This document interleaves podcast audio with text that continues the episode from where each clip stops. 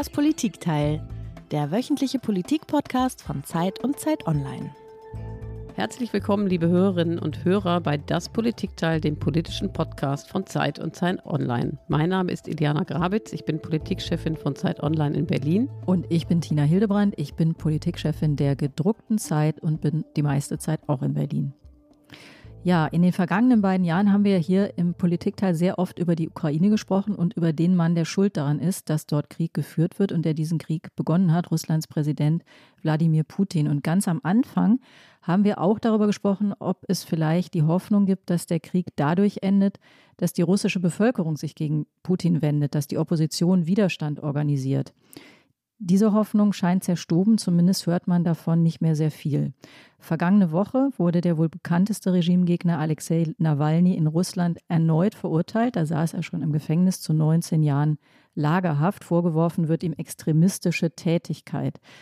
Und in Belarus, einem Nachbarn Russlands, der Putin unterstützt und angeblich den Wagner-Chef Prigoschin nach dessen Pseudoputsch beherbergt, jährte sich gestern am 9.8. zum dritten Mal der Jahrestag der gefälschten Präsidentschaftswahlen.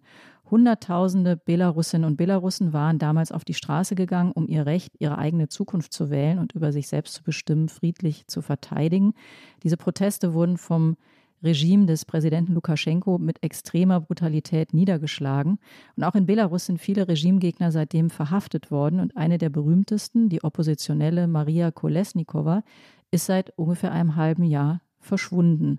Wegen all dem haben die USA heute bekannt gegeben, dass sie erneut Sanktionen oder weitere Sanktionen gegen Belarus verhängen werden. Ja, Tina, und wir wollen in der kommenden Stunde einmal den Blick jetzt weg von Putin und seinen Verbündeten lenken hin zu ihren Gegenspielern, also zur Opposition, vor allem in Russland, aber eben auch in Belarus.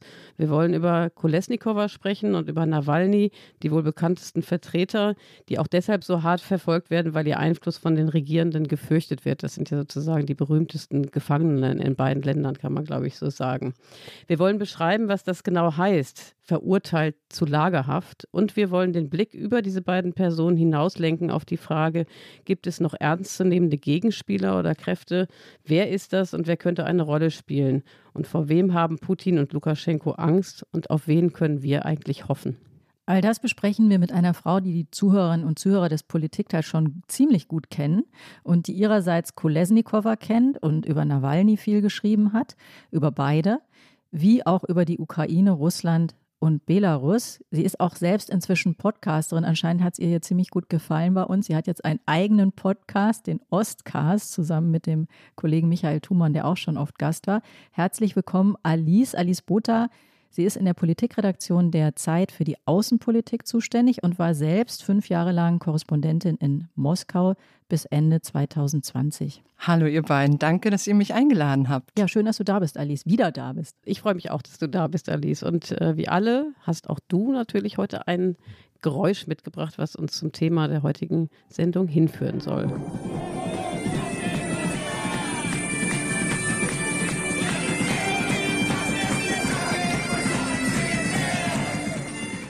Was ist das denn? Ja, vielleicht erinnert ihr euch sogar noch. Ich habe dieses Geräusch vor ziemlich genau drei Jahren mitgebracht. Da war ich bei euch eingeladen in den Podcast. Und das ist ein Lied, eine Interpretation eines Liedes. Es stammt von, ursprünglich von Viktor Zoy, einem sowjetischen äh, Sänger. Das Lied heißt Wandel. Und das war so der Soundtrack im Sommer 2020 in Belarus. Ich habe das damals überall gehört. Ich war in Moskau. Vor der belarussischen Botschaft haben sich lange Schlangen gebildet, um abzustimmen. Überall war irgendwie eine sehr besondere Stimmung und ständig fuhren Autos äh, vorbei, Taxifahrer und ließen dieses Lied eben ganz laut laufen. Und was wir jetzt gehört haben, ist eine sehr wilde Interpretation einer belarussischen Band, die sich Irdorat nennt, so eine Art Fantasy-Folklore-Band. Und mich hat es damals sehr, sehr ja, bewegt und auch berührt, diese Version. Es gab dazu auch ein Video, man sieht irgendwie diese Bandmitglieder marschieren, alles friedlich in einer unglaublichen Stimmung. Und dafür haben die dann zwei Jahre Haft bekommen. Ja, das heißt, diese Band sitzt jetzt auch im Knast. Sie sind mittlerweile wieder frei und im Ausland. Mhm. Alice, wir haben ja gesagt, wir wollen ganz äh, besonders über eine ganz berühmte und besondere Oppositionelle und Gefangene sprechen, Maria Kolesnikova. Aber vielleicht kannst du einmal am Anfang ganz kurz, weil Belarus nicht ganz so bekannt ist vielen Hörern und Hörern wie Russland. Man, wir wissen darüber nicht so viel. Man weiß, da ist dieser Diktator, haben wir ihn oft genannt, der so ein bisschen, auch nie genau wusste, wie ernst muss man den nehmen, wie ist das Verhältnis zu Russland wirklich. Kannst du einmal ganz kurz erklären, welche Rolle Belarus in diesem Krieg zwischen Russland und der Ukraine spielt und welche Rolle dieser Präsident Lukaschenko hat? Belarus spielt eine sehr äh, merkwürdige Rolle in diesem Krieg. Es ist eine passive Kriegspartei, würde ich sagen. Also das heißt, es gibt keine belarussischen Soldaten, die in diesem Krieg mitkämpfen auf der Seite von Wladimir Putin. Aber Belarus ist auch nicht neutral. Lukaschenko stellt sein Territorium den russischen Truppen zur Verfügung. Die haben dort Ausbildungsübungen. Das schwere Gerät, das aus Russland kommt, wird nach Belarus geschaffen. Von dort aus ist zu Beginn des Krieges äh, der Angriff auf den Norden der Ukraine erfolgt. Insofern ist man schon Kriegspartei nur eben eine passive, eine, die nicht aktiv mit Soldaten auf ukrainischem Boden kämpft. Alexander Lukaschenka, der belarussische Diktator, als Präsident wird er ja nicht mehr anerkannt, weltweit. Der hat sich damals komplett an Wladimir Putin ausgeliefert um selbst an der Macht bleiben zu können, hat er sich an Putin gewissermaßen gehängt und trägt alles mit, was Wladimir Putin beschließt. Um euch ein Beispiel zu geben, bis zum Jahr 2020 war Lukaschenko bei allem, was die Ukraine betraf, gar nicht so eindeutig. Er hat zum Beispiel die Annexion der Krim nicht anerkannt. Also, dass die Krim russisch ist, hat er nicht mitgetragen. Und das ist jetzt anders. Er hat sich jetzt komplett an die Seite von Putin gestellt und trägt dessen Politik mit, weil er gar keine andere Wahl hat. Gut, dass du mich nochmal korrigiert hast, Alice, dass nicht der Eindruck entsteht, er wird weltweit nicht anerkannt, nur hier im Politikteil. Ich hatte gesagt, der Präsident, das nehme ich natürlich sofort zurück. Gut, dass du das richtig gestellt hast. Es ist ja auch ein Wust an, ähm, an Begrifflichkeiten, die es ja auch nicht ganz leicht machen. Also die EU zumindest erkennt ihn nicht an, was halt auch einige Probleme schafft. Der deutsche Botschafter beispielsweise ist jetzt nicht mehr da und es kann kein neuer entsandt werden, weil er eine Beglaubigung von Lukaschenko annehmen müsste. Und das geht eben nicht. Super interessant. Alice, du hast jetzt einiges erzählt über die Rolle von Belarus, jetzt auch mit Blick auf den Ukraine-Krieg ähm, und die Nähe zu Russland. Wie ist denn die Lage im Land? Also wir haben ja vor drei Jahren sehr viel darüber gesprochen, über die Repression des Regimes Lukaschenko. Das ist aber jetzt alles ein bisschen in den Hintergrund getreten, weil wir natürlich sehr viel beschäftigt sind mit dem Angriffskrieg Russlands auf die Ukraine. Wie ist denn die Lage im Land jetzt drei Jahre, nachdem die Proteste, um die sich ja sehr viel Hoffnung rankten, gewaltsam niedergeschlagen wurden? Es ist leider absolut schauderhaft. Und alles, was ich euch jetzt erzählen kann, weiß ich nicht durch Gespräche mit Belarusinnen und Belarussen im Land, sondern mit jenen, die im Exil sind. Also jene, die ich interviewt habe, noch 2020, die ganz freizügig und unbefangen mit mir gesprochen haben, die Recherchen, die ich für mein Buch über Belarus gemacht habe. All diese Menschen leben dort nicht mehr oder sie sind verstummt, weil es viel zu gefährlich wäre, jetzt noch mit einer ausländischen Journalistin zu sprechen. Es gibt auch keine ausländischen Journalistinnen und Journalisten mehr in Belarus, russische ausgenommen. Das heißt, alles, was wir wissen, dringt nach außen über Menschen, die jetzt im Exil sind, über Verwandte, über belarussische Journalistinnen, die jetzt in Deutschland leben oder in anderen Ländern. Und das, was sie mir erzählen, zeichnet ein absolut düsteres, totalitäres Bild. Es gibt mittlerweile um die 1500 politische Gefangene und es werden täglich mehr. Die Strafmasse, die verhängt werden, wo man am Anfang dachte, gut, das sind Strafmaße von zwei Jahren, von vier Jahren. Äh, jemand wie Maria Kolesnikova ist bereit, das in Kauf zu nehmen. Diese Strafmaße sind in die Höhe geschnellt. Also Kolesnikova wurde zu elf Jahren Straflager verurteilt. Andere Oppositionelle sind zu 18 Jahren verurteilt worden. Und wie Tina in der Moderation sagte, sind diese Leute seit einiger Zeit verschwunden. Ich meine, das muss man sich mal vorstellen. Die sind in einem Straflager und sie sind einfach weg. Niemand kann mit ihnen sprechen, keine Anwälte, keine Angehörigen. Man weiß nicht, ob sie leben, ob sie nicht leben. Es gibt einfach nur Mutmaßungen. Und noch heute werden Leute eben verhaftet, die bei den Protesten 2020 dabei waren, aktiv waren. Man erkennt sie, man sucht sie, man sperrt sie ein. Also jede Form des auch kleinsten friedlichen Widerstandes wird bestraft und niedergeknüppelt.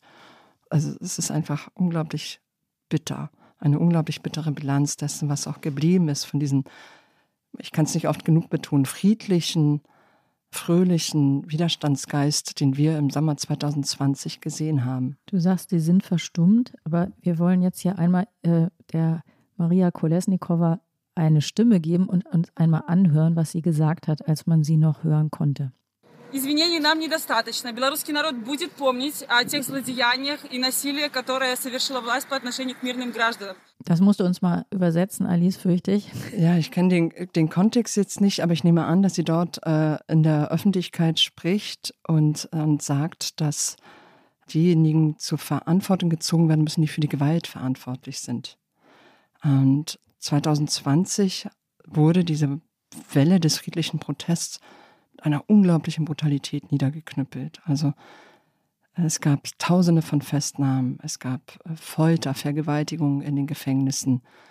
Und das war auch ein Erweckungserlebnis damals für die Gesellschaft, dass selbst jene, die sich dafür gar nicht so interessiert haben, was politisch los ist, gesagt haben, das geht einfach nicht. Das ist, das, das, diese Gewalt betrifft eigentlich fast alle. Also man ging auf die Straße, um vielleicht irgendwie im Laden Lebensmittel zu kaufen und wurde mitgenommen. Und das, das Entsetzen über die Gewalt wurde fast so etwas wie ein gemeinschaftsstiftendes Moment. Werbung. Sie hören gerne Krimis? Dann sollten Sie den spektakulären Auftakt der neuen Reihe von Arne Dahl nicht verpassen.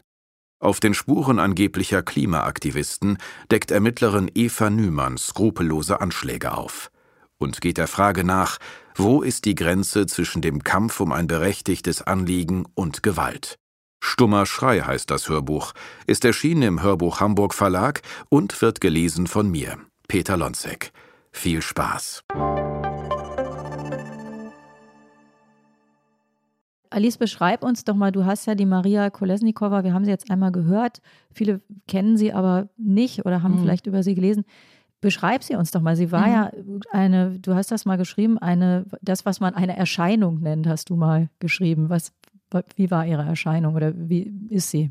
Es gibt ja so Begegnungen im Leben, ihr habt das vielleicht auch, die vergisst man nicht wieder. Und das Absurde ist, ich habe sie nie in Person getroffen. Ich saß ja damals wegen der Pandemie in Moskau fest und durfte nicht nach Belarus. Und den Kontakt, den wir hatten, war mal über Video, Telefon. Und sie ist eine Frau, die erstmal sehr auffällig ist. Sie hatte damals kurze blondierte Haare, eine unglaubliche Ausstrahlung, so einen knallroten Lippenstift, das war ihr Markenzeichen. Und mit ihren Händen formte sie immer ein Herz, ja. Und dann sagte sie, jeden Auftritt beendete sie mit, ihr Belarussen seid unglaublich.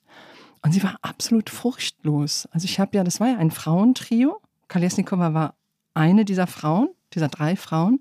Und ich habe mit den anderen beiden Frauen darüber gesprochen, wie war sie denn? Und sagten, sie war einfach kompromisslos, ähm, mutig und irgendwie auch furchtlos. Sie wurde noch ähm, während des Wahlkampfs verschwand sie mal für einen Tag und es war total unklar, was jetzt ist. Und dann tauchte sie aber wieder auf und machte weiter, als sei nichts gewesen. Und die anderen beiden Frauen haben dann kurz nach der Wahl sich ins Exil abgesetzt, aus Sicherheitsgründen. Und Kalesnikova sagte mir damals im Gespräch, ich bleibe. Das war für sie absolut klar, dass sie das Land nicht verlässt. Sie ist keine Politikerin, sie ist eigentlich Musikerin, Querflötistin, klassische Ausbildung und hat lange in Stuttgart gelebt und hat dort auch ein eigenes Leben gehabt. Also sie hat dort viele Freunde, mit denen ich auch gesprochen habe. Die hatte dort äh, Engagements, eigene Musikprojekte. Also wirklich ein Leben, das auf sie wartete und sie entschied sich aber nicht in dieses Leben zurückzukehren, weil jetzt die Zeit gekommen war, um etwas in Belarus zu verändern. Und es gibt eine Episode, von der ich noch äh, gerne erzählen möchte. Das war nämlich am 7. September, 8. September, also vor fast drei Jahren. Da wurde Maria Kalesnikova mitten auf der Straße auf einmal verschleppt. Und zwei Mitstreiter von ihr auch. Deshalb kann ich die Ereignisse rekonstruieren, weil sie mir erzählt haben, was vorgefallen ist. Und sie wurde zum Geheimdienst gebracht und dort versuchte man auf sie einzuwirken, bei einem Plan mitzumachen. Und zwar sollte es so aussehen, als würde sie das Land verlassen, den Protesten den Rücken kehren und sich absetzen. Man schuf sie in einem Auto an die Grenze. Die beiden Mitstreiter saßen auch mit dem Auto, also sollte wie so eine organisierte Flucht aussehen. Und Kalesnikova wurde als letzte in dieses Auto schon im Niemandsland gebracht, also kurz an der ukrainischen Grenze, wo Belarus schon aufhört, Ukraine noch nicht anfängt. Und diese Kollegen von ihr hörten schon vom Weiten Gezeter und Geschrei. Kalesnikova wurde auf den Autorücksitz gedrängt. Da lag ihr Pass und eben das Flugticket, mit dem sie dann eben von Kiew aus weiterfliegen sollte nach äh, Deutschland. Und sie nahm kurz entschlossen den Pass, zerriss ihn in tausend Stücke, ließ, ihn, ließ das Autofenster runter, kletterte heraus und marschierte Richtung Belarus zurück. Und damit war auch klar, Sie entscheidet sich zu bleiben, aber es ist auch klar, dass das kein Leben in Freiheit sein würde.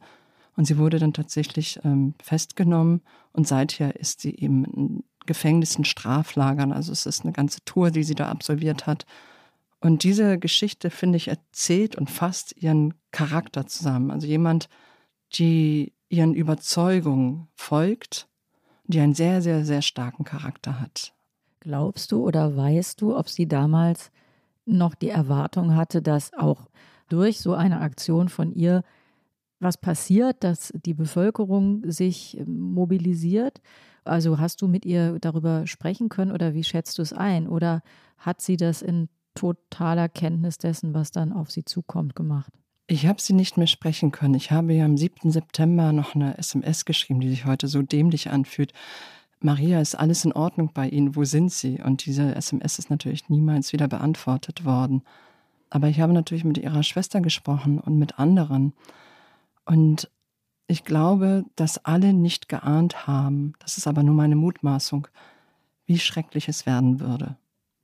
Ich glaube, das Kalkül war, dass sie für einige Zeit bestraft werden könnte, dass es aber zumindest eine Hoffnung auf einen Wandel gibt und sie deshalb im Land sein muss.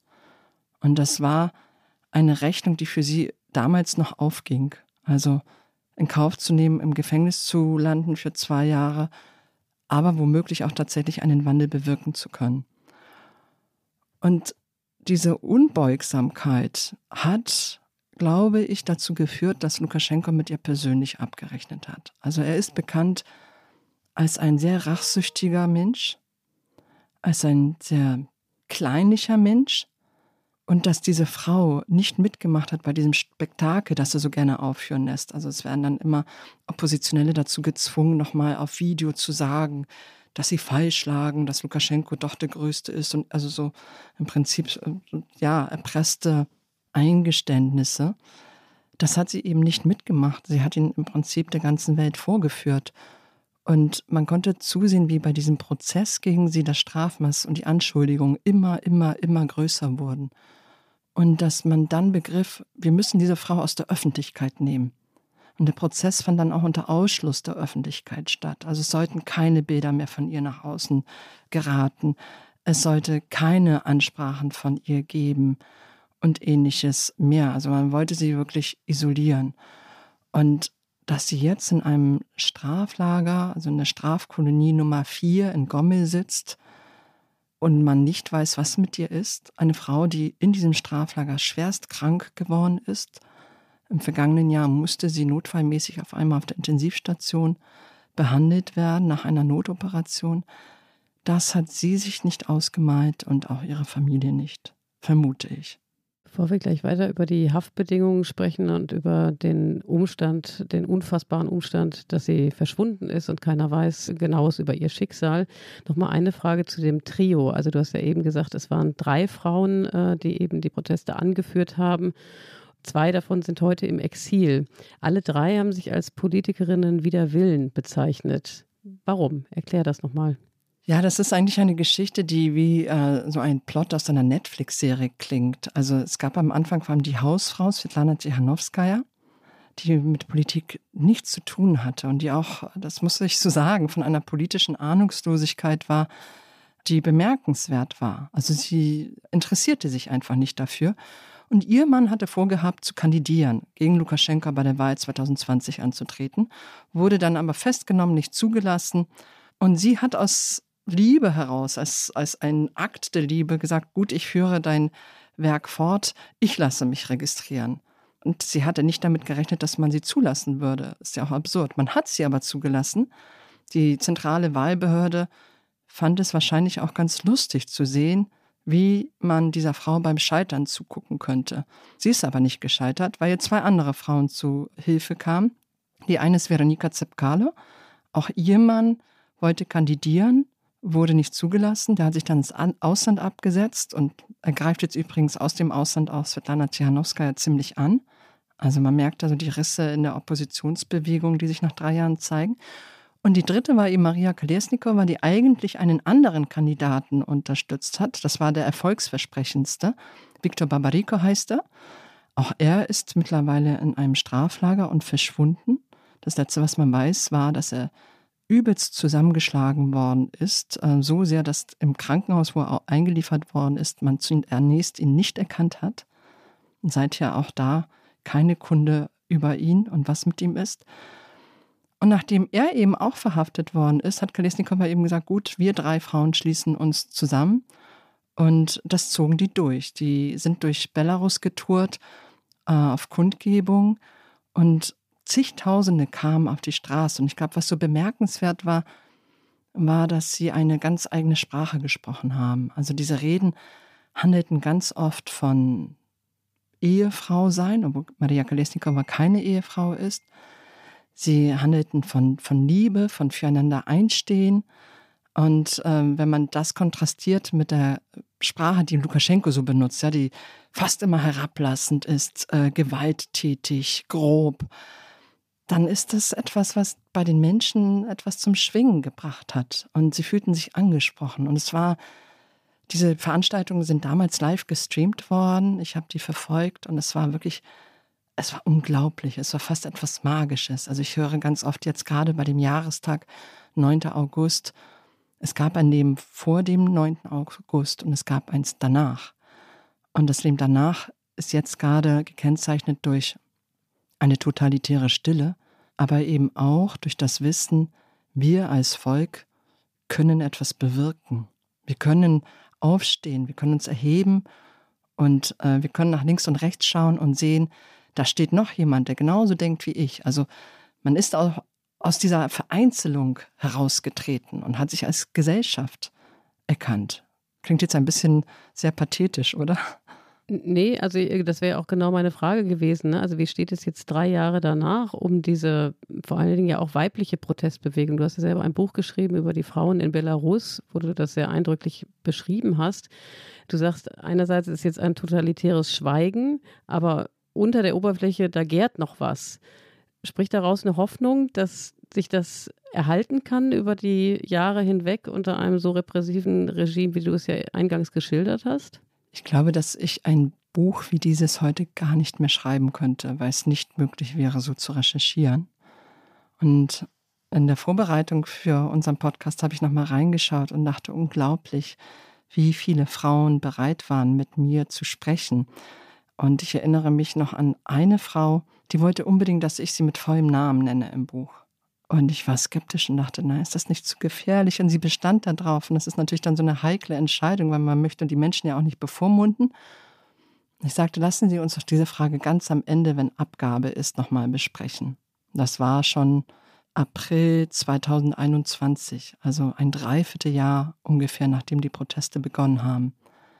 Und am Ende haben wir alles geändert, was diese Frau jemals identifizierbar gemacht hätte. Also den Nachnamen weggelassen, den Vornamen geändert und die Funktion so umschrieben, dass man nicht wissen konnte, wer sie ist. Und das hat für mich gezeigt, wie rasant sich einfach die Situation verschlechtert. Und heute ist es einfach nicht möglich, Protest zu zeigen. Du kannst eingesperrt werden auf Jahre für Socken in den Farben Weiß, Rot, Weiß, die als Oppositionsfarben gelten. Du kannst äh, dafür eingesperrt werden, wenn du unabhängige Medien, die heute aus dem Exil arbeiten, liest. Du kannst eingesperrt werden dafür, wenn du eine Organisation Geld spendest, die Belarusen hilft und die man als eigentlich als zivilgesellschaftlich ansieht, aber die in Lukaschenkos Diktatur verboten ist. Und trotzdem sehen wir hier und da, dass es viel Widerwillen gibt. Ich war sehr überrascht davon und auch ein bisschen erschüttert, wie wenig das wahrgenommen worden ist, auch in der Ukraine. Ich war sehr überrascht davon zu sehen, dass am 24. Februar 2022, als der, die volle Invasion in der Ukraine begann, in Belarus sehr viele Menschen auf die Straße gegangen sind. Und es gab damals tausend Festnahmen. Und das zog sich auch über mehrere Wochen. Es gab Menschen, die versucht haben, Schienen zu sabotieren, damit äh, die militärischen Transporte der Russen verzögert werden. Und diese Menschen gelten heute als Terroristen. Sie müssen womöglich sogar mit der Todesstrafe, die es in Belarus immer noch gibt, rechnen. Es gab Menschen, die in die Ukraine gegangen sind und gesagt haben, wir kämpfen als äh, freiwillige Einheit auf eurer Seite, auf der ukrainischen Seite, gegen Lukaschenko und Putin. Die haben ebenfalls Verwundete und Tote zu beklagen. Das sind so kleine, ja, wie so kleine Anhaltspunkte dafür, dass es Widerstandsgeist gibt, dass wir ihn aber nicht sehen im vollen Ausmaß und dass wir auch nicht einschätzen können, ob er mit den Jahren nicht zerrieben wird. Also wenn du äh, die ganze Zeit mit so, in so einer schalldichten Kammer lebst, dann denkst du vielleicht irgendwann mal, das war alles ein großer Fehler. Aber ob das so ist, das wissen wir eben nicht. Also das sind Spekulationen. Du hast vorhin in, in, einem Nebensatz gesagt, dass die an diesem Beispiel, dass die es innerhalb dieser Opposition und auch derer, die ins Exil gegangen sind, auch Risse gibt. Kannst du das nochmal ein bisschen genauer beschreiben? Was ist da passiert? Ist das die Folge der Entwicklung? Ist das aber möglicherweise auch eine Ursache dafür, dass die Opposition nicht schlagkräftiger werden konnte? Ja, vielleicht so in sehr groben Zügen, weil es gibt die alte Opposition, die natürlich nicht von der Bildfläche verschwunden ist, aber mit Tsihanowska ist eigentlich so eine Art neue Opposition entstanden.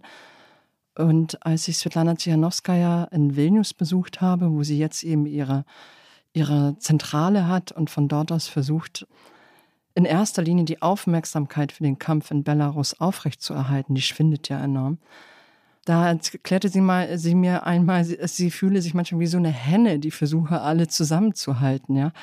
Es gibt unterschiedliche Akteure mit unterschiedlichen Interessen. Ein Teil sitzt in Warschau, ein Teil in Vilnius, ein anderer Teil ist wiederum in anderen Ländern. Also der Valeri Zepkalo lebt heute in Griechenland.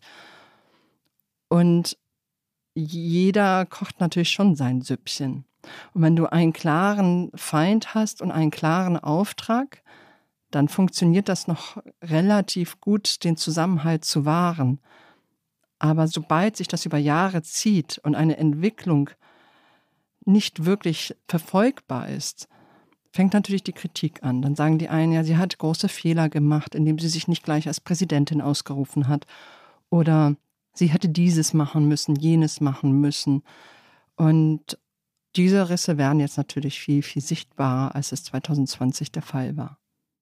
Zuletzt hat ja Belarus, du hast gesagt, die Aufmerksamkeit hat nachgelassen. Deswegen sprechen wir auch heute darüber, um das Augenmerk dahin zu lenken. Und es ist auch gut, dass wir über die Guten sozusagen und über diejenigen sprechen, die da Opfer des Regimes geworden sind. Zuletzt ist aber Belarus hat sehr viel Aufmerksamkeit bekommen, als nämlich vermutlich der Söldnerführer Prigoschin dort Unterschlupf gefunden haben soll. Also wenn ich es richtig weiß, ist das immer noch nicht äh, final bewiesen. Es gab mal ein Video, was angeblich dort aufgenommen worden sein soll. Hast du irgendwelche Erkenntnisse darüber, wie das wiederum in der Bevölkerung dort aufgenommen wurde? Also auf der einen Seite gab es dieses Verschwinden. Ich weiß gar nicht, ob darüber in Belarus berichtet wurde. Der Maria Kolesnikova, du hast darüber bei uns geschrieben. Wird das überhaupt wahrgenommen und wird dann so etwas wie die Annahme, dass der Prigoschin jetzt da unterkommt, wird das unterstützt? Bringt das da auch nochmal Dinge in Bewegung? Ich glaube, dass diejenigen in Belarus, die es wissen wollen, wie es den oppositionellen politischen Gefangenen geht, das auch wissen können. Belarus ist ja ein sehr IT-affines Land, das heißt, sehr viele haben VPN und können damit Internetsperren umgehen. Und die belarussischen Exilmedien berichten natürlich darüber. Was Wagner angeht, das ist wirklich ein spannendes Thema. Also ich bleibe dabei, ich habe noch kein Foto gesehen von Prigozhin, wie er durch Minsk spaziert. Und solange ich dieses Foto nicht gesehen habe, glaube ich nicht daran, dass sie dort ist. Was ist deine Vermutung? Hm, es gibt ja Mutmaßung, dass er in St. Petersburg wieder war. Vielleicht treibt er sich in irgendeinem seiner Projekte in den afrikanischen Ländern herum. Also der Mann ist ein Milliardär, der hat Privatjets. Ich glaube, dass der durchaus nicht so begrenzte Möglichkeiten hat. Und wir wissen ja auch davon, dass nach diesem angeblichen Aufstand es ein Gespräch mit Putin ja wieder gab. Und nochmal, in einem Land, wo du ins Gefängnis gesteckt wirst, also Russland jetzt, dafür, dass du ein Blatt weißes Papier hochhältst, probt da ein Aufstand, schießt Flugzeuge ab oder Hubschrauber, mehrere Menschen kommen ums Leben Militärs und er wird im Kreml empfangen für ein Gespräch über die weitere Zukunft. Also das passt alles irgendwie nicht zusammen. Es ist irgendwie auch ein großes Spektakel, das wir aufgeführt wird und wir bekommen davon eben nur einen Ausschnitt zu sehen. Aber was wohl schon der Fall ist, ist, dass Wagner-Kämpfer in Belarus sind. Und es gibt eine Organisation, die heißt Belpol. Ich habe mit der Kontakt. Das ist ein Zusammenschluss von Überläufern, wenn man so will, ähm, so würde es Lukaschenka nennen, aus Lukaschenkos Sicherheitsapparat, also frühere Ermittler, äh, Sondereinsatzkräfte, Polizisten, die die Seiten gewechselt haben und die sich organisiert haben in eben jener Organisation Belpol. Und die haben immer noch ziemlich gute Kontakte in den Machtapparat. Und die schrieben kürzlich, dass Wagner-Kämpfer in einem Dorf seien in Belarus, betrunken seien, mit Waffen herumlaufen und dass das für wahnsinnig große Unruhe sorge und für Ängste, weil ihnen im Prinzip niemand beikommen kann. Also sie können sich benehmen, wie sie wollen, ohne Konsequenzen zu fürchten. Das ist nur eine Quelle. Ich habe keine andere Quelle für diese Behauptung.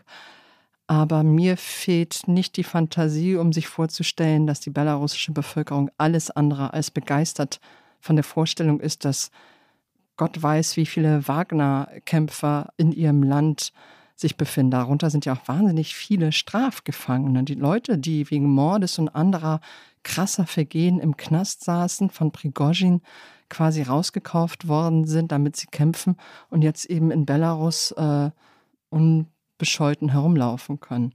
Und diese Organisation, die ich eben genannt habe, Belpol, das ist übrigens auch eine Organisation, die mir ein bisschen Hoffnung gibt, was das Verbleiben von Maria Kolesnikova und der anderen politischen Gefangenen angeht weil sie eben auch Kontakte in die Gefängnisse hinein haben und hier und da manchmal sagen können, hier haben wir einen Beweis, dass diese Leute doch am Leben sind. Jetzt hast du gut den Bogen geschlagen zu Maria Kolesnikova, über die wir ja dann noch sprechen wollten, bevor wir dann im zweiten Teil gleich äh, nach Russland wandern, reisen gedanklich und eben äh, auch über Nawalny sprechen wollen. Wir haben erwähnt, sie wurde zu elf Jahren Lagerhaft verurteilt und dann haben wir jetzt immer wieder fallen lassen, ja, und sie ist seit einem halben Jahr verschwunden. Das ist ja eigentlich so eine unfassbare Tatsachenbeschreibung, wenn man sich äh, den Glauben an, den Justi an die Justiz in irgendeiner Weise bewahren wollte. Wie kann man in der Haft verschwinden? Und vielleicht magst du auch noch ein bisschen erzählen über die Haftbedingungen von Maria Kolesnikova. Was bedeutet es eigentlich, verurteilt zu werden zu elf Jahren Lagerhaft? Ja, Maria Kolesnikova saß in unterschiedlichen Gefängnissen ein. Namen, die euch wahrscheinlich nicht sagen.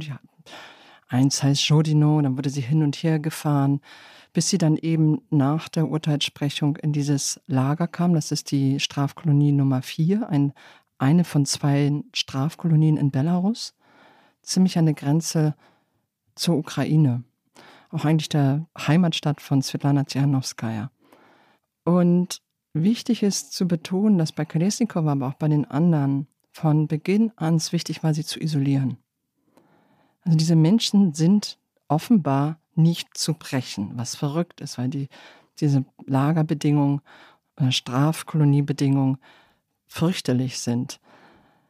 Aber sie machen trotzdem weiter. Ich hatte einmal mit einer Insassin im Gefängnis gesprochen, also bevor Kalesnikova in dieses Straflager kam. Und sie erzählte mir, wie unglaublich es war, mit Maria Kalesnikova in dieser engen, überfüllten Zelle zu sein. Und wie sie einen Mut zugesprochen hat und wie sie zusammen die hunderte Briefe anfing zu beantworten, die Kalesnikova aus aller Welt bekam. Und diese Frau weinte am Ende, weil sie so unglaublich verbunden blieb mit Maria Kalesnikova. Es war auch jemand, die wegen der Proteste für eine kürzere Zeit im Gefängnis saß Und sie meinte, Kalesnikov hat für alle immer noch versucht, irgendwie Auswege zu finden. Was machst du nach dem Gefängnis? Hier kannst du dich realisieren. Du könntest dich dort und dort einbringen. Also jemand, der die sehr an andere denkt, sich selbst sehr zurückgenommen hat, fast ein bisschen verschwiegen ist, was sich selbst angeht und eine enorme Kraft hat. Und das Regime ist dann dazu übergegangen, Leute wie sie, also wie Maria Kolesnikova, zu isolieren. Wenn sie irgendwo hinkam, traf sie auf niemanden in der Strafkolonie, als sie dort äh, hingebracht worden ist, erzählte mir eine andere Insassin, eine Journalistin, die zwei Jahre einsaß, äh, weil sie über die Proteste berichtet hatte, Daria Schulzowa heißt sie, wie sie politische Gefangene grundsätzlich versucht haben, eher ähm, vereinzelt zu halten, wie es ein Verbot gab, miteinander zu reden. Also die politischen, die immer schlechter behandelt worden sind als die anderen Gefangenen, sollten sich nicht unterhalten, sollten sich keine Unterstützung zusprechen.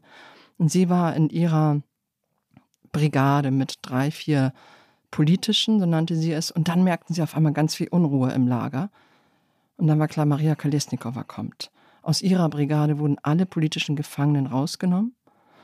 Und ihr muss eingebläut worden sein, dass sie unter keinen Umständen mit anderen sprechen darf. Also die ähm, Daria Tschuzowa berichtete mir, wenn sie Kalesnikova in der Kantine sah, dann lächelte sie ihr nur zu. Sie trug damals noch ihren roten Lippenstift, die blondierten Haare waren schon lange rausgewachsen, sie ist brünett und ging weiter und saß für sich, war für sich, sprach mit niemandem. Und selbst das reichte offenbar nicht. Man begann dann eben Briefe der Verwandten und der Unterstützerinnen und Unterstützer Kalesnikova zu unterbinden, nur unregelmäßig durchzulassen. Und dann ist sie eben verschwunden. Und wir können alle nur mutmaßen, ob sie tatsächlich noch am Leben ist. Aber eine Erklärung, wo sie sein könnte, ist, dass sie in eine, das nennt sich Zelle der verschärften Haftbedingungen, das Kürzel auf äh, Russisch ist PKT, dass sie dort untergebracht worden ist. Das ist eine Zelle, die ein bisschen bessere Bedingungen hat als der Karzer, die Isolationshaft, in der Kolesnikova auch war. Sie ist dort, wenn sie dort ist, allein eigentlich hat sie ein Recht, Briefe zu bekommen und zu lesen, aber dieses Recht kann natürlich jederzeit genommen werden. Und sie hat 30 Minuten Hofausgang allein und hat keinerlei Austausch mit anderen Menschen. Also sie wird ganz gezielt in einem Informationsvakuum gehalten. Niemand soll zu ihr durchdringen und ihr sagen, halte durch. In der Welt bewegt sich dieses und jenes und nichts soll von ihr nach außen dringen. Dieses Verschwinden, Alice, das heißt, vorher hatten Leute sie gesehen und das war dann nach außen gedrungen und jetzt nicht mehr, weil das ist, glaube ich, das, was auch Iliana so, man denkt ja, also gerade in einem Gefängnis, wo ja alles akribisch überwacht wird, kann ja keiner verschwinden. Das würde mich nochmal interessieren, was dieses Verschwinden bedeutet. Bedeutet das vorher konnte sie selbst kommunizieren oder haben Leute über sie berichtet und dann nicht mehr? So ist es. Sie hatte vorher Kontakt zu der Familie über Briefe die wurden dann manchmal gar nicht zugestellt oder verzögert. Sie hatte sich dann eine Form überlegt, wie die Familie nachvollziehen kann, dass Briefe nicht durchgestellt werden und immer oben rechts die Briefe nummeriert. Und dann konntest du nachvollziehen, dass die letzten zehn fehlten. Und sie hatte vor allem auch anwaltlichen Beistand, also einen Anwalt, das war der, der Sechste, der zu ihr konnte oder der zumindest mit ihr reden konnte. Und andere hatten sie eben gesehen. Und das war mit einem Schlag vorbei. Und wir können nicht genau nachvollziehen, an welchem Tag sie möglicherweise eingesperrt worden ist, wenn das überhaupt der Fall ist. Das ist nur eine Mutmaßung. Aber der letzte Kontakt, den die Familie mit ihr hatte, war am 15. Februar. Das war ein Brief an den Vater, so eine Postkarte mit einem Gruß, Papilein. Pass gut auf dich auf. Ich liebe dich, deine Mascha. Mascha ist die Kurzform von Maria. Das war's. Seitdem weiß einfach niemand, was mit ihr ist. Und durch ihre Vorgeschichte erzeugt es natürlich enorme Sorgen, denn sie war im November, Dezember, das hatte ich vorhin kurz erwähnt, schwer krank geworden in diesem Straflager. Sie hatte ein Magengeschwür, das unbehandelt blieb und irgendwann durchbrach. Und notfallmäßig wurde sie in ein Krankenhaus gebracht in der Stadt, notoperiert und erholte sich dann auf der Intensivstation. Aber schon einen Monat später musste sie in diesem Straflager auch wieder arbeiten. Also die politischen oder alle Gefangenen müssen Strafarbeit verrichten. In dem Fall war das Nähen, Hemden nähen, Jacken nähen. Und die politischen äh, müssen mehr arbeiten als die gewöhnlichen Gefangenen. Also die haben nur alle 14 Tage einen Sonntag frei. Und insofern war sie gesundheitlich in einem sehr schlechten Zustand. Und deshalb schwingt immer diese Sorge mit, und was ist, wenn sie nicht in dieser Zelle ist? Was ist, wenn sie gar nicht mehr lebt? Und letzte Frage, ich muss sie jetzt einfach noch stellen, da müssen wir ganz schnell rüber zu Russland. Ähm, gibt es internationale Bemühungen, äh, sich einzusetzen für Maria Kolesnikova? Oder gibt es irgendeine Handhabe jetzt auch für, für die Familie? Du hast erzählt von dem Vater, die Schwester hat auch noch eine Postkarte, glaube ich, von ihr bekommen. In irgendeiner Weise über anwaltliche Drähte sich einzusetzen für die Tochter und für die Schwester? Oder muss man sich einfach damit abfinden, sozusagen, wenn man in Belarus lebt? Ja, mit den Anwälten fängt es schon an. Ich hatte euch gesagt, dass sie sechs Anwälte hatte. Sie hatte nicht sechs Anwälte, weil sie irgendwie ein großes Anwaltsteam haben wollte, sondern diese Anwälte wurden ihrerseits dann jeweils weggesperrt oder aber ihre Lizenz wurde ihnen entzogen. Und das macht äh, die politischen Gefangenen natürlich toxisch. Also wenn du in deinem Beruf weiterarbeiten willst, dann verteidigst du besser nicht eine Maria Kolesnikova. Es gibt noch jemanden, der da hilft. Der Name wird mir auch gezielt nicht genannt. Aber die Familie sucht händeringend nach einem ordentlichen anwaltlichen Beistand und den gibt es nicht. Sie finden niemanden mehr in Belarus. Und der Vater lebt immer noch in Minsk, versucht natürlich Kontakt aufzunehmen, spricht auch nicht mehr, hatte vorher sehr viel über die Tochter gesprochen, um eben auch die Öffentlichkeit zu erreichen, weiß aber, wie gefährlich das geworden ist. Und wenn er auf einmal in einem Gefängnis landen würde, dann wäre niemand mehr damit geholfen. Und die aktivste von allen ist die Schwester. Die Schwester heißt Tatjana, lebt in Warschau, lebt jetzt in Frankreich. Und sie hatte mit Maria in diesem Sommer 2020 vereinbart, du gehst lieber mal ins Ausland für alle Fälle, ich bleibe hier. Und die Schwester ist jetzt eigentlich so eine Art Sprachrohr, Übermittlerin ihrer großen Schwester Maria geworden. Sie sehen sich null ähnlich. Sie sind sehr unterschiedlich, glaube ich. Und ähm, ich habe sie unzählige Male getroffen, zuletzt eben, glaube ich, vor drei Wochen in Berlin. Und sie erzählt mir eben, dass sie durch die ganze Welt am, am Rumfahren ist, Vorträge hält, äh, versucht eben diese, diese Aufmerksamkeit nicht abreißen zu lassen. Aber ihr fällt einfach nicht mehr ein, was sie noch tun könne. Alice, all das, was du beschrieben hast über die grauenhaften Haftbedingungen und auch über diesen schlimmen körperlichen Zustand, in den die Häftlinge da geraten, das gilt auch für einen der, glaube ich, weltweit berühmtesten Häftlinge, Alexei Nawalny. Es gab Versuche, ihn zu vergiften. Er ist inhaftiert. Alexei Nawalny hatte am Ende eines neuen weiteren Prozesses gegen ihn gesagt, jeder in Russland weiß, wer Gerechtigkeit vor Gericht sucht, ist komplett ausgeliefert. Heute kam sein Urteil. Nun ist Kreml-Kritiker Alexei Nawalny wegen Extremismusvorwürfen zu einer weiteren Haftstrafe von 19 Jahren verurteilt worden. Nawalny gilt als schärfster innenpolitischer Kritiker von Präsident Wladimir Putin. Der 47-Jährige verbüßt im Straflager IK6 bereits eine mehrjährige Strafe wegen angeblichen Betrugs. Im August 2020 bricht er bei einer Reise zusammen. Zunächst wird er in Russland behandelt, dann in Deutschland. Dort wird eine Vergiftung mit einem Nervengift bestätigt. Das jüngste Urteil stieß international auf scharfe Kritik. Die Vereinten Nationen forderten die sofortige Freilassung Nawalnys. Die Europäische Union sprach von einem Scheinprozess. Da haben wir noch mal einen Nachrichtenteppich gehört zu ähm, dem letzten, dem jüngsten Urteil über Alexei Nawalny. Alice, kannst du uns das auch noch mal ein bisschen ausführlicher auseinanderdröseln? Es hieß da extremistische Tätigkeiten. Was genau wird Nawalny vorgeworfen? Gab es irg irgendwie ansatzweise sowas ähm, wie ein Verfahren, Beweise? Und warum ist das eigentlich überhaupt passiert? Er saß ja bereits im Gefängnis. Ja, Extremismus, das ist wirklich ein bisschen ein Fetisch von Diktatoren. Das haben Lukaschenko und Putin gemein. Das wirft man gerne oppositionellen Gegnern vor.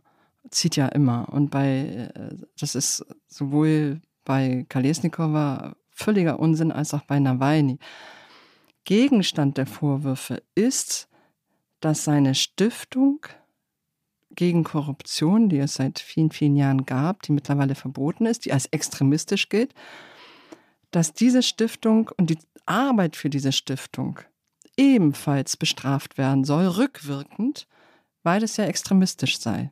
Also einmal zusammengefasst. Also das sind gleich drei Sachen, die, glaube ich, Menschen wie wir, die in einem Rechtsstaat leben, nicht zusammenkriegen, nämlich dass man rückwirkend für etwas bestraft werden kann, was damals noch kein Strafbestand war, dass der Kampf gegen Korruption als extremistisch gelten kann und dass du während, wie du es schon sagtest, du in Haft sitzt im Gefängnis, nochmal irgendwie und nochmal und nochmal ein Verfahren draufkriegst. Und bei Nawalny war dieser Prozess, so kann man es gar nicht nennen, also da möchte ich gerne irgendwie Anführungsstriche ansetzen, besonders absurd, denn man hat ihn nicht einmal in einen Gerichtssaal gebracht, sondern in der Strafkolonie selbst ein Gerichtssaal improvisiert mit lauter maskierten Männern da drin, was wir nur deshalb wissen, weil Nawalny darüber sprach. Und auch hier durfte die Öffentlichkeit nicht dabei sein. Also ihr seht schon die Parallelen zwischen Kolesnikova und Nawalny. Mundtot machen, aus der Öffentlichkeit rausnehmen, ähm, und dafür sorgen, dass diese Leute eigentlich vergessen und versauern im Knast oder im Straflager. Und die 19 Jahre, die er jetzt bekommen hat wegen äh, angeblichen Extremismus, im Prinzip ist es egal, ob da 19 Jahre stehen oder 15 Jahre oder 50 Jahre, weil es darum geht, ihn wegzusperren, aus dem russischen Leben herauszunehmen und auszuschalten und in Kauf zu nehmen oder vielleicht sogar zu befördern, dass er das nicht überlebt. Mir haben seine Anwälte erzählt, wie es ihm ging vor diesem Strafmaß. Und das war sehr, sehr düster. Er hat sehr stark abgenommen, ähm, wie Kolesnikova auch. Äh, da hat immerhin ein Anwalt, mit dem spricht er aber durch eine Scheibe hindurch, die mit, äh, mit, mit so einer milchigen Folie beklebt ist, sodass sie einander nur erahnen können, sich nicht ins Gesicht schauen können. Es ist nicht möglich, ihm Dokumente durchzureichen und Nawalny wird wohl ständig wieder und wieder und wieder für Ungehorsam und andere angebliche Vergehen in den Karzer, also in die Isolationshaft gesteckt. Und diese Isolationshaft ist besonders unmenschlich. Du bist da im Prinzip in einer schmalen Zelle. Es muss nach Gesetz mindestens vier Quadratmeter sein. Diese Zellen sind meist ungeheizt und aus Beton. Morgens wird die Pritsche hochgeklappt. Du darfst dich nicht setzen. Wenn du dich ohne Erlaubnis setzt, dann zieht das wieder Strafen nach sich. Und du hast nichts bei dir, was du dein eigen nennen kannst, außer eben vielleicht ein Handtuch und Wechselwäsche. Das heißt, die ganze Zeit sitzt du in dieser Zelle, läufst auf und ab und versuchst die Zeit totzuschlagen. Bei Nawalny war es noch so, dass man ihm in die Nachbarszelle, so wurde es mir berichtet, ich kann es selber natürlich nicht überprüfen, psychisch erkrankte Menschen gesteckt hat, die permanent schrien, um ihn eben auch weiterhin zu zermürben, die auch nachts schrien, also selbst dann, wenn du dich mal hinlegen kannst, dafür gesorgt wird, dass du nicht schlafen kannst. Oder man hat äh, gezielt zu ihm in die Zelle verwahrloste, äh, kranke Menschen gesetzt. Auch das ist eine Praxis, die man aus Belarus kennt und die besonders entwürdigend ist für den Menschen, der sozusagen als, als Schikane benutzt wird, den Obdachlosen oder die Obdachlose, die an Tuberkulose leidet oder anderen Infektionskrankheiten, als natürlich auch für den Gefangenen selbst äh, der dann mit diesen Menschen auf engstem Raum ist und eigentlich keinen Ausweg hat, sich vor Infektionen zu schützen. Man kann sich überhaupt nicht vorstellen, wie man das schaffen soll, das 19 Jahre auszuhalten oder wie du sagst, äh, aus den 19 Jahren können ja auch noch mehr werden. Ja, und diese vielleicht noch, ähm, er wird jetzt nochmal in eine andere Strafkolonie gebracht. Also das, ähm, was ihn jetzt erwartet, erwartet sonst nur Mörder, Kannibalen und Schwerststraftäter. Und die Bedingungen dort sind die härtesten, die du in Russland antreffen kannst. Also du darfst jahrelang keinen Besuch erhalten, du hast ein Sprechverbot, äh, du musst äh, gebeugt dich außen bewegen, wenn du sozusagen Hofgang hast. Du darfst eben mit anderen keinen Kontakt haben. Also ich weiß nicht, wie man, wie, wie man das überleben kann. Wie man das als normaler Mensch auch äh, nur eine kurze Zeit schaffen kann. Du hast ja gesagt, dass das Ziel ist äh, natürlich, dass der Kreml die Oppositionellen wie Nawalny mundtot machen möchte. Ihr hattet in den vergangenen Wochen ein sehr, sehr interessantes Dossier, wo ihr geschrieben habt über die letzten Worte von in Russland Verurteilten. Und natürlich sind das, wenn man davon ausgeht, dass sie mundtot gemacht worden sind, das die Worte, die bleiben. Was hat denn Nawalny gesagt? Was waren seine letzten Worte? Also der ganze Prozess fand unter Ausschluss der Öffentlichkeit statt, aber diese letzten Worte, das ist eine Art Institution, die gibt es schon äh, seit dem Zarenreich. Noch hat sich Putin daran nicht vergriffen. Das ist auch gesetzlich festgeschrieben, dass der Angeklagte die Möglichkeit hat, vor der Urteilsverkündung noch einmal das Wort zu ergreifen. Wir kennen das ja auch aus Deutschland. Nur, dass aus Deutschland, glaube ich, niemand dann anheben würde zu einer Rede, wie sie Nawalny hielt. Und der ähm, einmal mehr anklagte, was das für ein, dass es kein Gericht sei, vor dem er äh, jetzt stehen würde und dass äh, Wladimir Putin im Prinzip ein, ein Dieb ist und ein Diktator und ähm, die Russen knechten will. Also jetzt sehr, sehr grob zusammengefasst. Wie mächtig ist denn Nawalny noch? Oder also alles, was du beschreibst, ist es fürchterlich, spricht aber auch dafür, dass er sehr gefürchtet wird von dem Regime. Denn sonst würde man das vermutlich ja nicht so unbedingt zu verhindern wissen wollen, dass er irgendwie an die Öffentlichkeit trifft. Also was kann er bewirken? Wie kann er die Oppositionsarbeit, das haben wir ja am Anfang gesagt, dass es am Anfang mal die Hoffnung gab, dass sich auch aus Russland selbst, also dass dieser Krieg nicht auf dem Schlachtfeld entschieden wird, sondern aus Russland heraus. Was kann er da bewirken? Ja, Wladimir Putin hat, glaube ich, bis heute den Namen Alexei Nawalny nicht in den Mund genommen.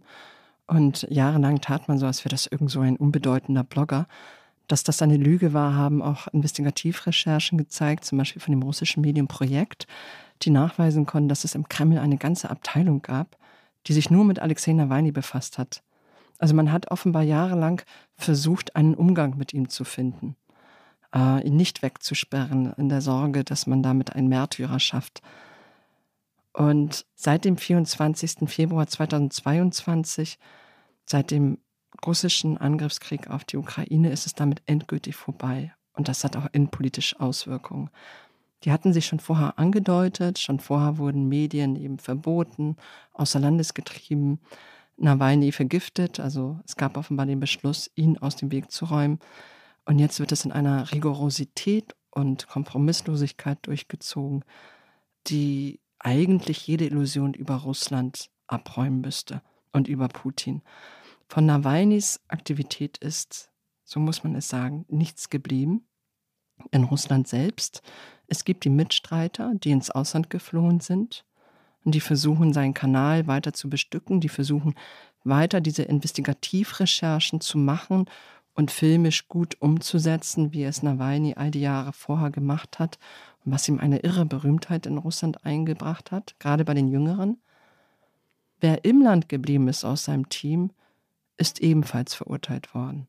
Also diese Strukturen in Russland selbst sind vollkommen zerschlagen worden. Und das ist jetzt eine Zeit des Wartens, des Hoffens und des sich Vorbereitens für ein später, wann auch immer das sein möge.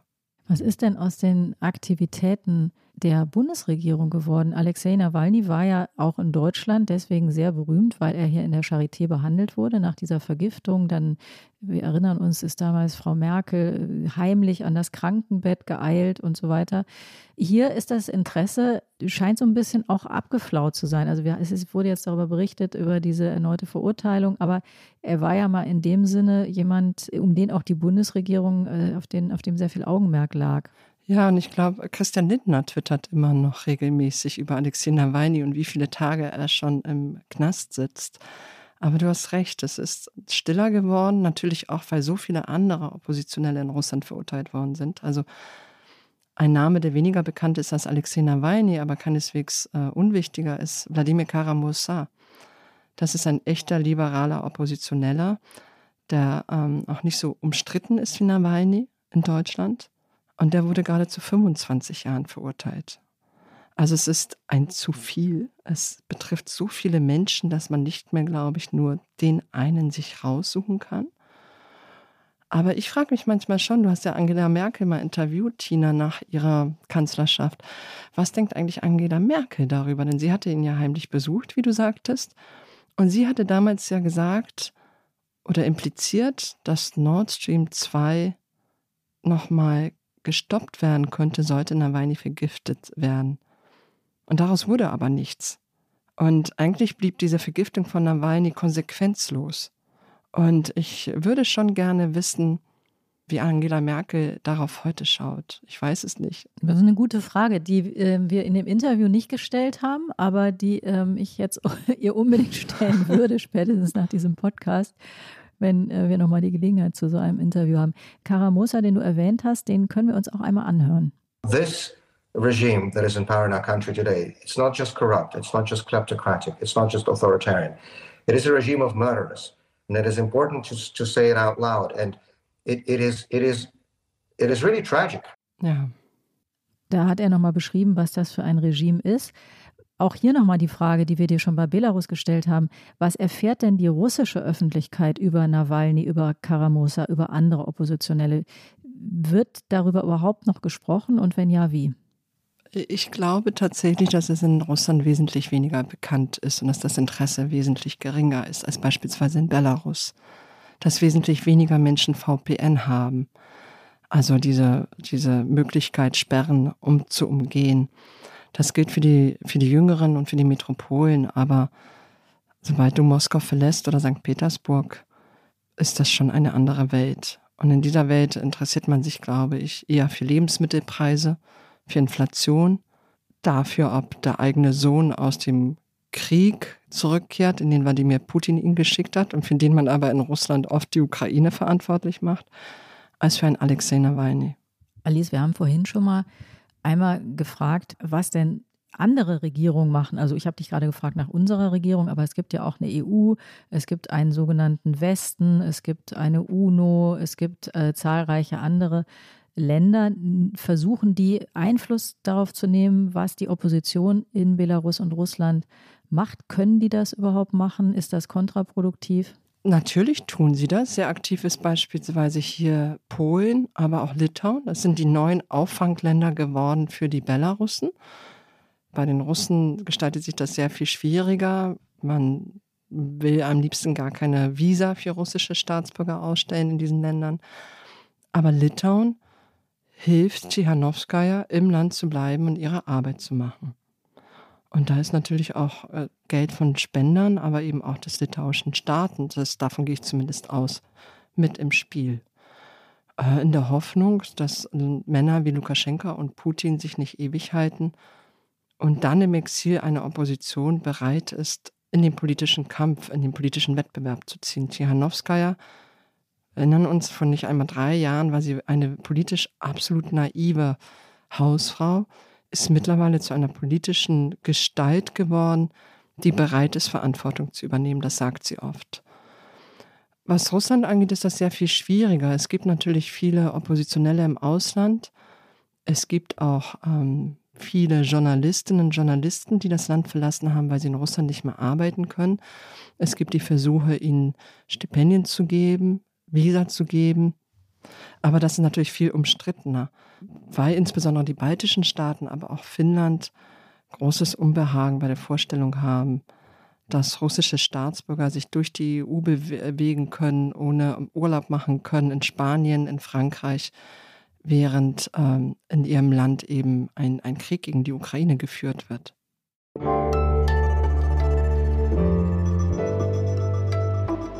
Die Flop 5. Alice, es ist wie immer, wenn du bei uns zu Gast im Podcast bist, dass man eigentlich noch eine Stunde mehr bräuchte, um dir alle Fragen zu stellen, die einem eigentlich auf der Seele brennen. Wir haben jetzt schon eine Stunde hinter uns und natürlich möchten wir auch dich nicht entlassen, ohne dass wir einmal deine aktuellen Flop 5 abgreifen, also die fünf Phrasen, Klischees oder Sätze, die du mit Blick auf die zwei großen Themen, die wir ja heute eigentlich haben, nämlich den Zustand der Opposition in Belarus und in Russland, die dir ebenfalls auf auf der Seele brennen? Was ist denn dein erster Flop? Mein erster Flop 5 geht auf Leserbriefe zurück, als Antwort oder als Reaktion auf meinen Artikel über Maria Kolesnikova. Und das ist, sie hätte nicht eine Märtyrerin aus sich machen sollen. Maria Kolesnikova hätte einfach ins Ausland gehen sollen. Da hätte sie viel mehr erreichen können. Und das ist äh, ein Flop, weil Maria Kolesnikova keine Märtyrerin ist. Sie ist jemand, der dem Leben extrem zugewandt war und die bereit war, einen Preis zu bezahlen und nicht geahnt hat, wie hoch dieser Preis werden könnte. Die politischen Parameter 2020 sind gänzlich andere als die 2023 und dass sie im Lager möglicherweise sterben könnte oder für eine sehr, sehr lange Zeit im Straflager von der Öffentlichkeit ausgeschlossen würde, das hat sie so nicht kommen sehen. Davon bin ich überzeugt. Weißt du, wer das schreibt? Also sind das, finde es interessant, dass da offensichtlich mehrere Briefe in so eine Richtung gekommen sind. Kannst du irgendwie sagen, also sind das eher Leute mit einem russlanddeutschen Hintergrund oder einem russischen Hintergrund oder einem ostdeutschen? Überhaupt nicht. Das sind auch empathische Leute, die äh, mit ihm mitfühlen und die sich, glaube ich, auch den Wandel mhm. wünschen für diese Länder. Okay. Und die befürchten, dass sie damit einen großen, folgenschweren Fehler gemacht hat. Ah, also okay. es sind keine gemeinen Briefe, sondern eigentlich wohlmeinende, zugewandte Briefe. Okay, verstehe. Was ist dein zweiter Flop? Mein zweiter gilt Alexei Nawalny. Auch hier wieder inspiriert durch äh, Twitter und Leserbriefe. Ja, die Medien in Deutschland, die jubeln Alexei Nawalny so hoch und schreiben ständig über ihn und dabei ist er nicht besser als Putin. Hört auf, ihn so zu verherrlichen. Und ich muss sagen, ich habe, glaube ich, insgesamt vier, fünf Artikel über Alexei Nawalny geschrieben. Zeigt mir die eine Stelle, wo ich ihn verherrlicht oder hochgejubelt habe. Ihr werdet sie nicht finden. Es ist aber völlig klar, dass jemand, der als Putins wichtigster Gegner galt und der jetzt für 19 Jahre plus weggesperrt wird und von dem man nicht weiß, wie es ihm geht, nur über die Anwälte mitbekommt, dass man ihn ganz gezielt quält, äh, zusetzt, dass man ihn aus der Öffentlichkeit herausnimmt, da sehe ich es schon als unsere journalistische Aufgabe, Öffentlichkeit herzustellen, darüber zu informieren, wie es ihm geht. Und das hat mit Verherrlichen nichts zu tun. Überzeugt, Alice. Was ist dein dritter Flop? Der dritte ist, wir sehen es doch heute, der Aufstand in Belarus war ein Fehler. Das ist das Wesen von Aufständen, dass man nicht weiß, wie sie ausgehen. Und es beruht auf dem Irrglauben, dass Diktaturen stabil sind. Sie sind so lange stabil, bis sie es nicht mehr sind. Und weil Menschen eben kein Ventil haben, kein Kanal, in dem sie ihre Unzufriedenheit, ihre Bedürfnisse artikulieren können, kommt es dann zu solchen eruptiven Erhebungen. Und dieser Aufstand war ja absolut friedlich, wirklich von einer unglaublichen Harmonie getragen. Man hat bei den Demonstrationen sogar Müll hinterher weggebracht und eingesammelt. Aber es ist natürlich auch die einzige Form, in der sich die Menschen artikulieren können in einer Diktatur. Und das andere oder der andere Wesenszug von Diktaturen ist, dass sie damit nicht umgehen können und fast immer zu Gewalt greifen. Auch dazu hätte man noch tausend Fragen, aber wir müssen uns ein bisschen sputen. Flop Nummer vier, Alice. Flop Nummer vier ist, äh, das ist Putins Krieg. Das ist ein Satz, den der Kanzler insbesondere am Anfang häufig bemüht hat, aber nicht nur er, auch Annalena Baerbock. Und ich halte das für eine Fehlannahme. Das ist ein Krieg, der von Teilen der russischen Gesellschaft, ich würde sogar so weit gehen zu sagen, von weiten Teilen der russischen Gesellschaft mitgetragen wird, ob passiv oder aktiv. Entweder interessiert man sich nicht dafür oder aber man geht davon aus, dass, dass das schon irgendwie richtig ist, dass man sich wehren muss.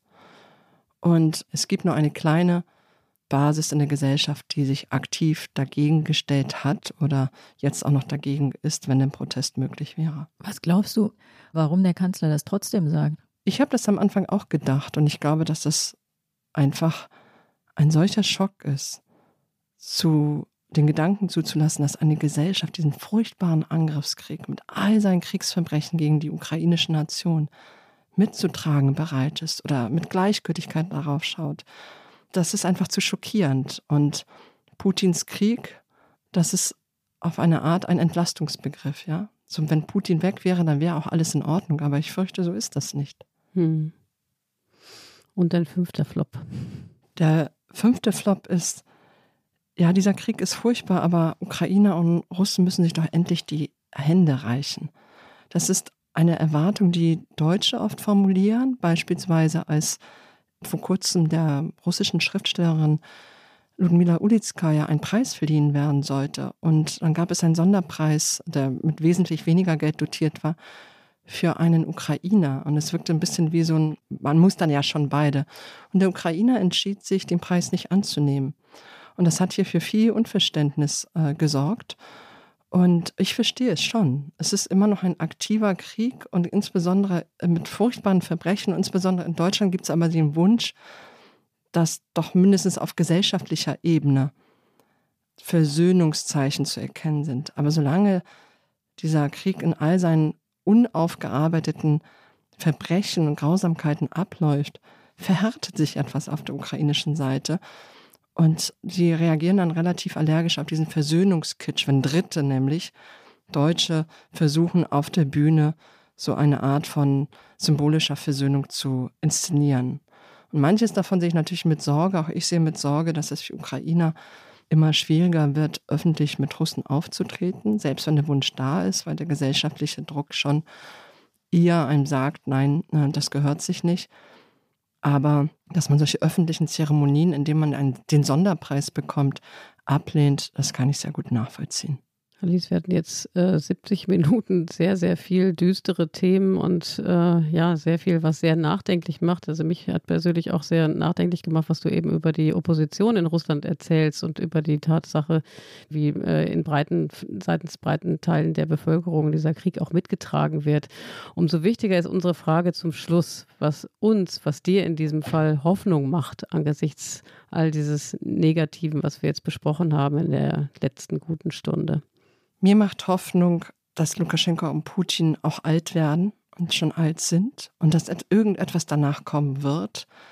Es ist nicht gesagt, dass das etwas Positives ist, aber dass zumindest Veränderungen irgendwann kommen werden und dass der Widerstand der Russen, Belarusen im Exil da ist, dass man versucht, sich vorzubereiten für die Zeit, die dann irgendwann anbrechen wird. Und ich hoffe, das ist wahrscheinlich jetzt keine besonders journalistische Kategorie, aber ich hoffe, dass sie dann erfolgreich sein werden, auch wenn ich natürlich alle Umbrüche in Russland nach Putin mit, mit großer Sorge und vielen Befürchtungen beobachten würde. Das war das Politikteil, der politische Podcast von Zeit und Zeit Online. Vielen Dank, liebe Hörerinnen und Hörer, dass die uns zugehört haben in dieser prallen Stunde. Und wenn Sie uns Themen auf den Weg geben wollen, das machen ja schon viele, dann können Sie das weiterhin oder erstmalig tun unter der Mailadresse daspolitikteil.zeit.de. In der nächsten Woche, Tina, bin, glaube ich, ich wieder hier mit Peter zusammen hinter dem Mikrofon. Und wir wollen natürlich nicht vergessen, Danke zu sagen. Danke an die Pool Artists, die uns auch in dieser Stunde wieder unterstützt haben, beziehungsweise alles erst möglich gemacht haben. Danke an Katja Gerland, die uns bei der Recherche und mit den O-Tönen unterstützt hat. Und allem voran natürlich ganz großen Dank an dich, liebe Alice, dass du bei uns warst. Es war wieder ganz toll, dass du bei uns zu Gast warst. Vielen, vielen Dank.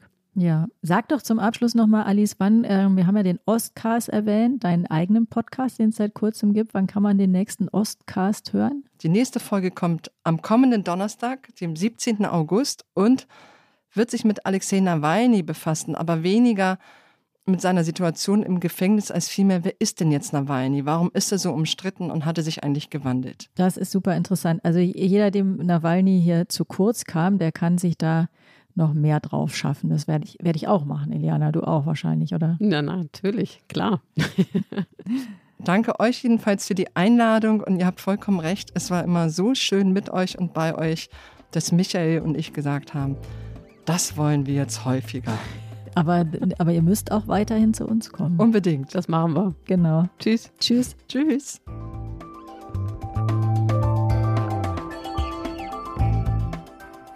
Das Politikteil ist ein Podcast von Zeit und Zeit Online, produziert von poolartists.de.